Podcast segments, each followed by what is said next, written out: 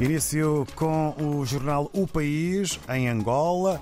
Destaque fotográfico para uma plataforma com o título Nos próximos cinco anos, setor dos petróleos e gás terá investimento de 71 mil milhões de dólares. É o assunto com maior dimensão na capa do jornal O País. Ainda João Lourenço analisa situação de segurança nos Grandes Lagos com representante da ONU. E cerca de 60 automobilistas julgados por conduzirem embriagados é também notícia e título que está na capa do jornal O País em Angola.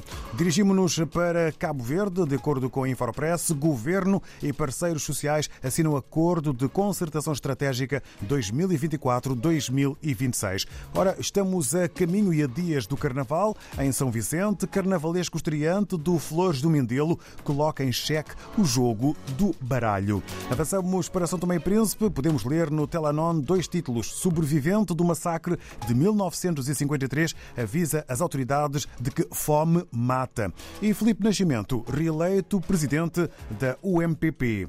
Vamos agora dar uma saltada até à Guiné-Bissau e ler as gordas do democrata Frente Social exorta presidente da República Sissoko a usar sua influência para resolver problemas da educação e da saúde. E ainda este título mais, a presidente da República Sissoko afirma que a Guiné-Bissau tem mais oficiais generais do que a Nigéria, Angola e Egito.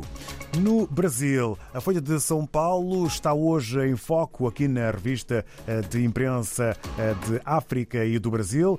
Começamos com o Congresso Nacional, letras garrafais para o título da Folha de São Paulo, sucessão de Lira na presidência da Câmara passa por cargos na Caixa e caravana no Carnaval. É o assunto que maior destaque merece por parte da publicação Folha de São Paulo. Ainda na vida pública, governo teme migração em massa de municípios com regime próprio para o INSS e rombo maior. É um outro título que podemos ler no jornal que está hoje em evidência no Brasil, Folha de São Paulo. No regresso à África, estamos na Gorongosa, em Moçambique, no Semanário Profundos, com o Moamin Benjamin. Vamos saber o que ler nesta recente edição. Bom dia, vamos a isso.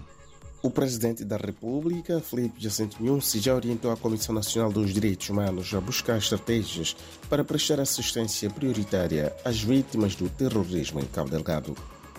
Nunsi falava depois de conferir posse à nova direção da Comissão Nacional dos Direitos Humanos e uma das prioridades passa por abrir a primeira representação do órgão em Cabo Delgado.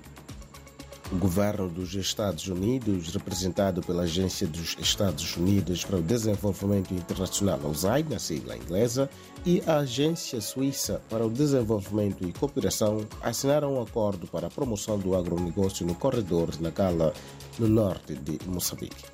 Operacional até junho de 2027, a parceria confere aos proprietários de pequenas empresas as competências e os recursos necessários para venderem fertilizantes e sementes, investimento na melhoria do marketing para ajudar os agricultores e a fazer a transição da agricultura de subsistência.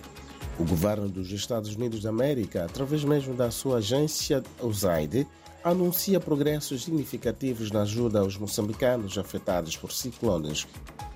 Já no centro de Moçambique, a Fundação de Caridade de Sushi entrega a maior escola do nível secundário construída no período pós-independência em Moçambique. Localizada no distrito de Dondo, na zona de Mafambice, a escola tem 58 salas de aulas distribuídas em sete blocos, incluindo 18 balneários, duas salas de informática totalmente equipadas, três laboratórios de Química, Física e Biologia para cerca de 10 mil alunos. De Moçambique, Mohamed Benjamin, do Jornal Profundos. Bom dia.